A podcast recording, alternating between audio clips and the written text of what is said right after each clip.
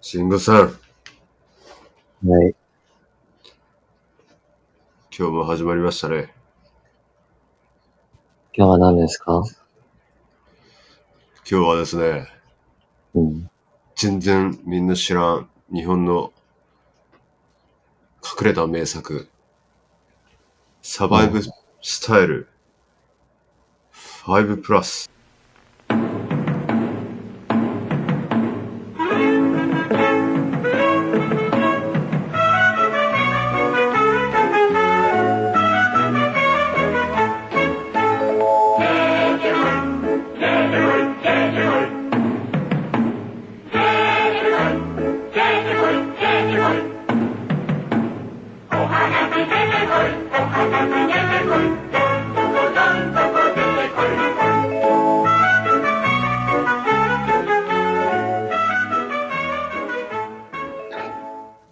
聞いたことないな。全く知らん全く知らんね。かなりおすすめの映画なんですけど、これも。えー、そうなんだ。うん。監督がですね、関口玄っていう監督で、うんこ。の人、あと1本しか撮ってないから映画は。まあ知らないと思うんだけど、うん。もともと CM ディレクターの人で、うん。東大出てる、かなり頭のいい人なんだけど。あ、そうなんだ。うん。PV とかはね、スーパーカーとか、ポルシックスとか作ったりしてるみたいなんだけど。あ、そうなんうだ。ん。今何して、洒落てる感じじゃ。かなり洒落てる。今何してるのかわかんないんだけど。うん。まあその人がやってて、うん。で主演がですね、浅野忠信、おう。小泉京子、おう。阿部寛、おう。岸辺一徳、うん。結う構、ん。豪華だね、結構。めちゃくちゃ豪華なんよ。うん。すごいっしょ。うん。意外と。知られないんだ、それでも。全然知られてないね。なぜなのか。うん。ヴィンセント・ピーター・ジョーンズっていうイギリスの元サッカー選手も出てるしね。そうなんだ。それは知らないけど。え、結構前の映画これは2004年ですね。ああ、まあまあ、まあまあ古い。 2004年だから、うん、結構古いね。もう17年も前か。俺、こここられ辺はの荒年代川のよしよしがえカロリーメイトの CM やってる時か。誰がん荒川よしよしが。カロリーメイトの CM 出てた出てなかったっけ黄色いスーツ着て、キレビレみたいな。 全然、テレビ持ってないからな。あ、そうか。すいません、そこは。無知。っはい。どうぞ。ていうね、すごい豪華なキャストなんですよ。うん。で、それもそのはず、あの、5つの独立したエピソードがね、あるんですよ。うん。だから、うん。 5プラスっていう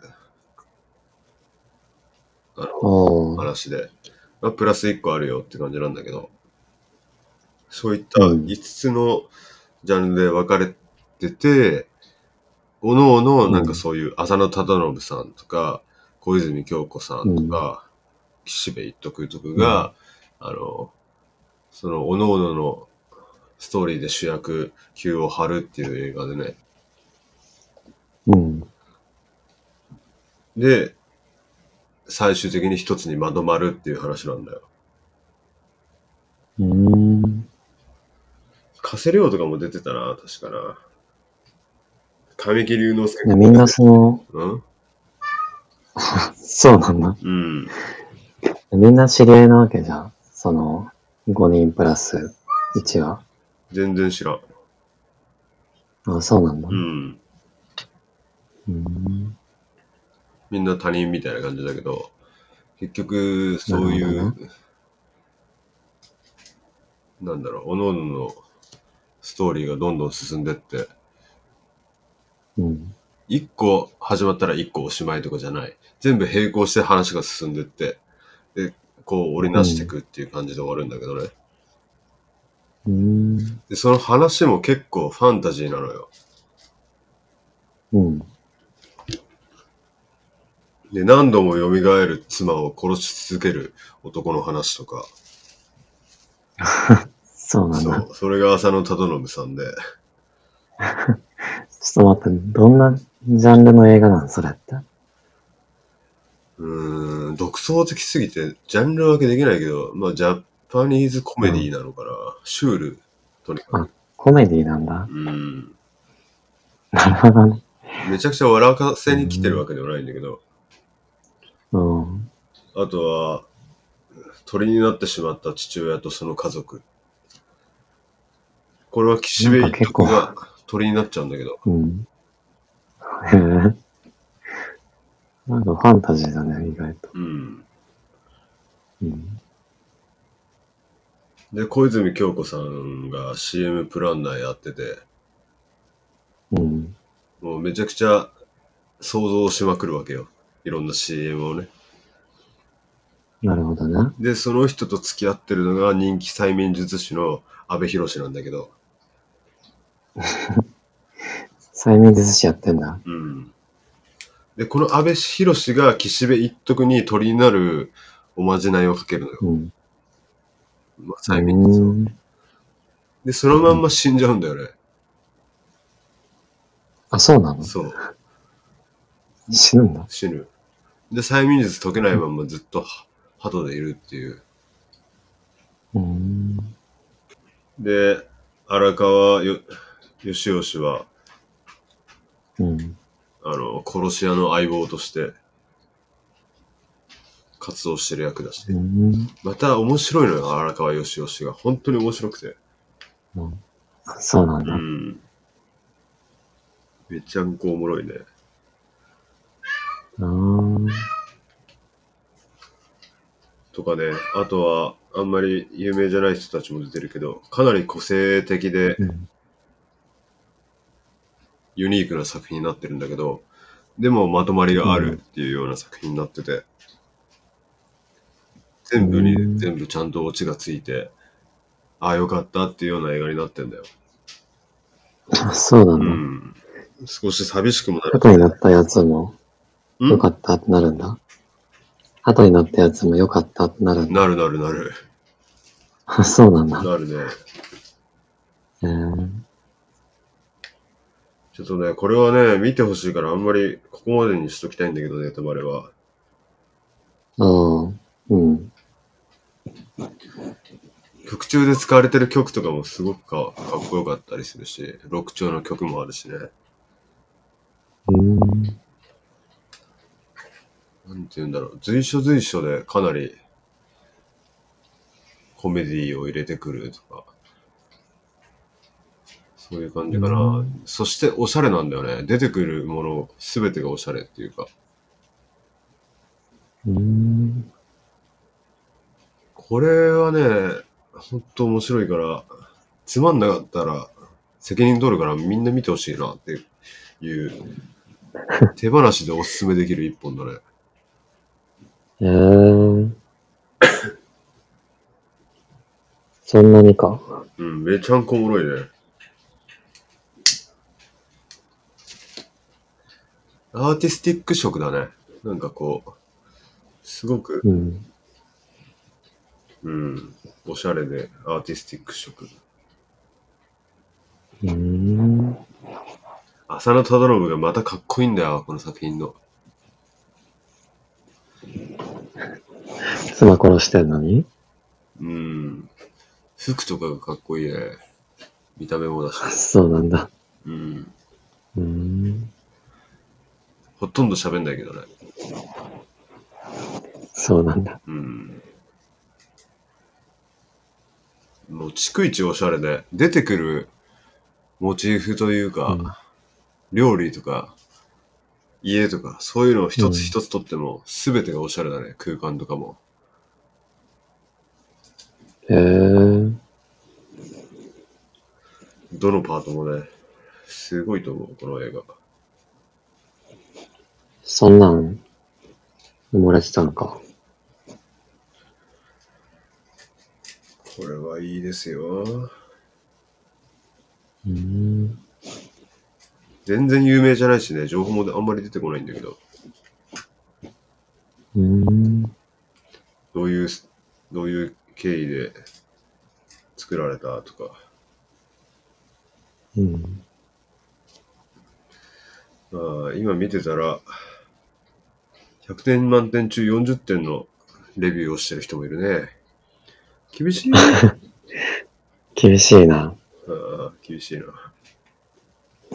100点満点中40点は厳しいな、だいぶ。うん。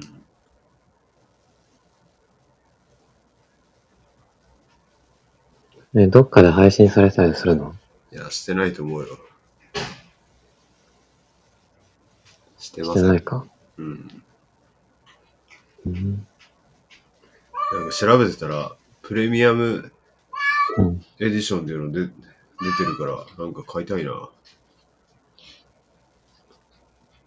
うん。 DVD 特典で未公開新集とか、メイキング作品とか入ってんだな。監督の対談とか、いいな。そこまで気になるほどか。うん。すごいよ。この人、この監督もっと作ってほしいなと思うぐらい、すごいいい良かった、なんか。へえー。家族家族でもね、なんか集まって見ていいと思うし、そうなんだ。うん。恋人と見てても外れないっていうか、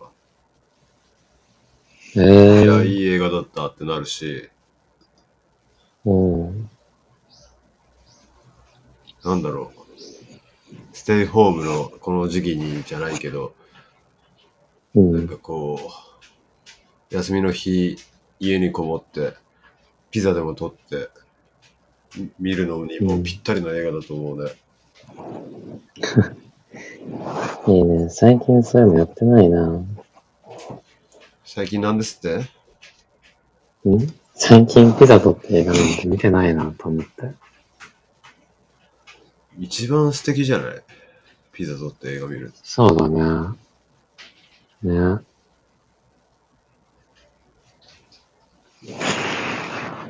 俺も全然やってないな。うん。あんまりピザに合う映画を見てないっていうのもあるし。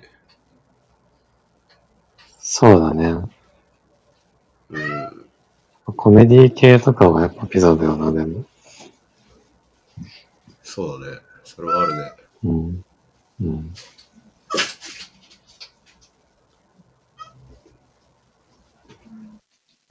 まあこの映画2004年の映画なんだけどさ、うん。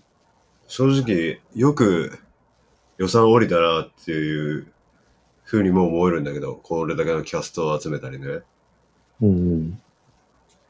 当時のこの2004年、2005年、2006年あたりって、そういう風潮あったのかなっていう風に思ってて、うん。その、結構アート志向じゃないけど、おしゃれな映画を作ろうみたいな。ええー、なんかあったっけまあ今で言うと、今で言うとじゃないけど、ファンタスティポとかさ、覚えてるえなんだそれあ、キンキキッズのさ、ああ、はいはいはい。わかったわ。あれ確かに全然内容覚えてないけど、でも、なんか世界観をおしゃれにしてたじゃん。なんか色使いとかがね、そうそうそう。うん。見てないけど。あとは、69とかさ、うーん。69? あの、妻夫木と安藤正信の、うーん。あれも時代が債経とかのブームの時代だったから、結構そういうようなの使ったりとか、うーん。そうカなんンだクロが出てきたのが結構大きかったかなとも思うんだけど、誰だ工藤官九郎が出てきたのがでかいなと思ってんだけどさ、ああの、池袋ウエストゲートパークとかの人よ。あ。客ああ、そうなんだ。グループ魂でもギター弾いてるしさ、うん。ああの人ね。そうそうそうそうそうそなるほどね。う。うん。あの、ピンポンとかのやつな。そうそうそう、ピンポン。うん。うん、いいとこ出てきた。ピンポンも結構そういうアートのひ、アートじゃないけどそうだね筆頭っていうか、うん。俺の記憶っていうか、ちょうどなんかそういう多感な時期だったから、記憶に強いのかもしれないけど、うん。そういったなんか、おしゃれな映画が日本でも作られ始めたっていうのがああったと思うんだわ。ああ、確かにな。そう言われてみればそうかもね。なんかあの時代のあそこら辺そうじゃん。うん。やたらそういう演出というか、ちょっと洒落したイメージ、なんか記憶があるな。確かに。池袋ウエストゲートパークは2000年に放送でね、あれもちょっと気をてらったじゃないけど。うん。感じがね、あったよね。69もやっぱり2004年で、これも工藤官九郎だしね。ええー。日本が2002年か。うん。うん。なんかそういうのがすごく印象に残ってて、当時のやつがね。うん。 2005年ぐらいからの流れなのかな。うん、そういうふうに俺は読んでるんだけど、工藤官九郎の出現によって、そこら辺からなんかこう、結構、自由にじゃないけど、商業的でありつつも、うん。ちょっとこうやりたいことをやらせてくれるような映画が出やすいみたいな時期があったっていうか、そっからまたなんかその部分終わっちゃうっていう感じは肌で感じるんだけどさ。うん。確かにね、そういう、うん、確かにそうかもね。でしょうなんかうん言いたいことわかるよね。うん、言いたいことはわかる。ザ・三名様とかさ、うん。知ってるザ・三名様。うん。あの、ファミレスでただ食べるっていう、俺の好きな話なんだけど、好きそうだな。佐藤隆太と岡田、うん。なんて言うんだ、これ。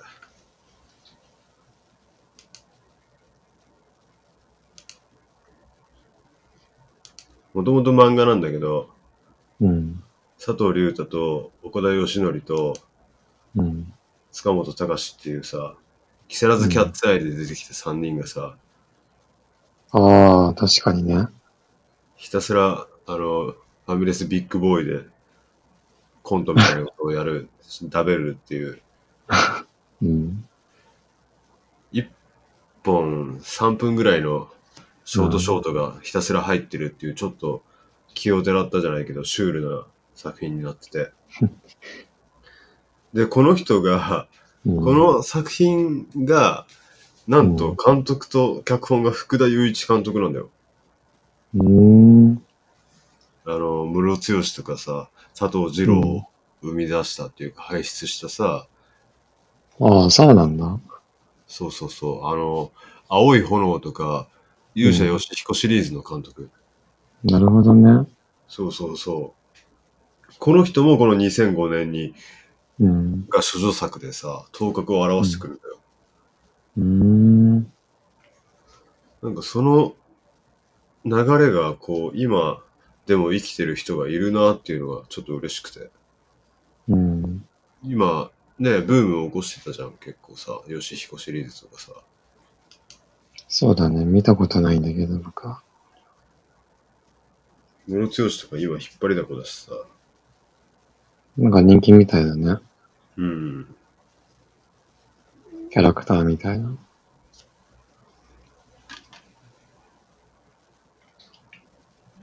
まあ面白い俳優さんだよね。うん。他に世界的に言うと、エターナルサンシャインも2005年だし、うーん。じゃあむしろコーヒーシガレッツも2005年。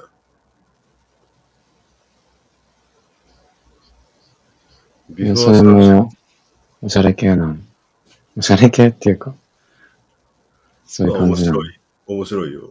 面白いう感じ。ん。そんなに予算バンバンとかではないけど、うんビフォーサンセットとかもそうだね。うん。なんて言うんだろう。大衆映画館でめちゃくちゃロング上映するわけじゃないけど、ミニシアターで面白いものが多いっていう。ああ、そういうことね。うん。わかんない。俺の中学校の時、中学、高校ら辺のあたりが、やっぱ多感だったから、めちゃくちゃ印象に残ってるのもあるかもしれないけどさ。うん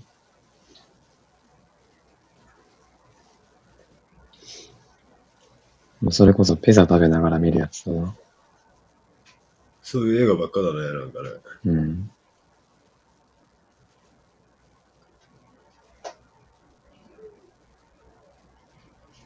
いやー、あると思うんだよね。ピザが合う映画とか。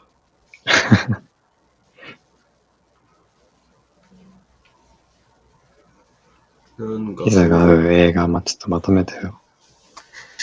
ピザ合う映画。うん。 トップ3ぐらいい いね。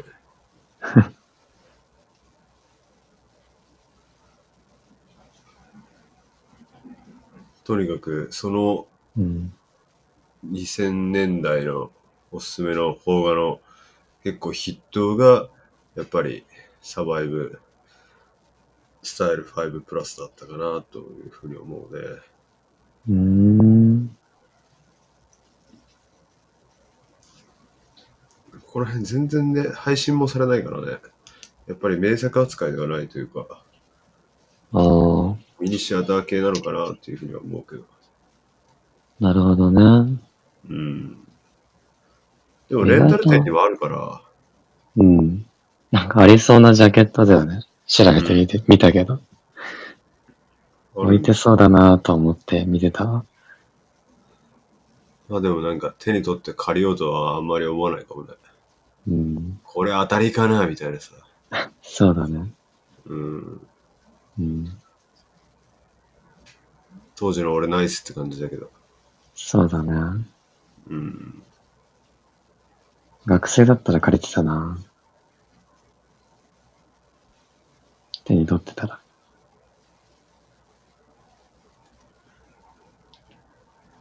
やっぱ何でも見て何でも吸収しようという時期だったな。でもその2005年の、5年ぐらいの着眼点はすごいな。S の。そう。確かになってなったわ。多分ね、配給会社もうん。結構余裕があったと思うんだよね。ああ、そうかもね。うん。うん。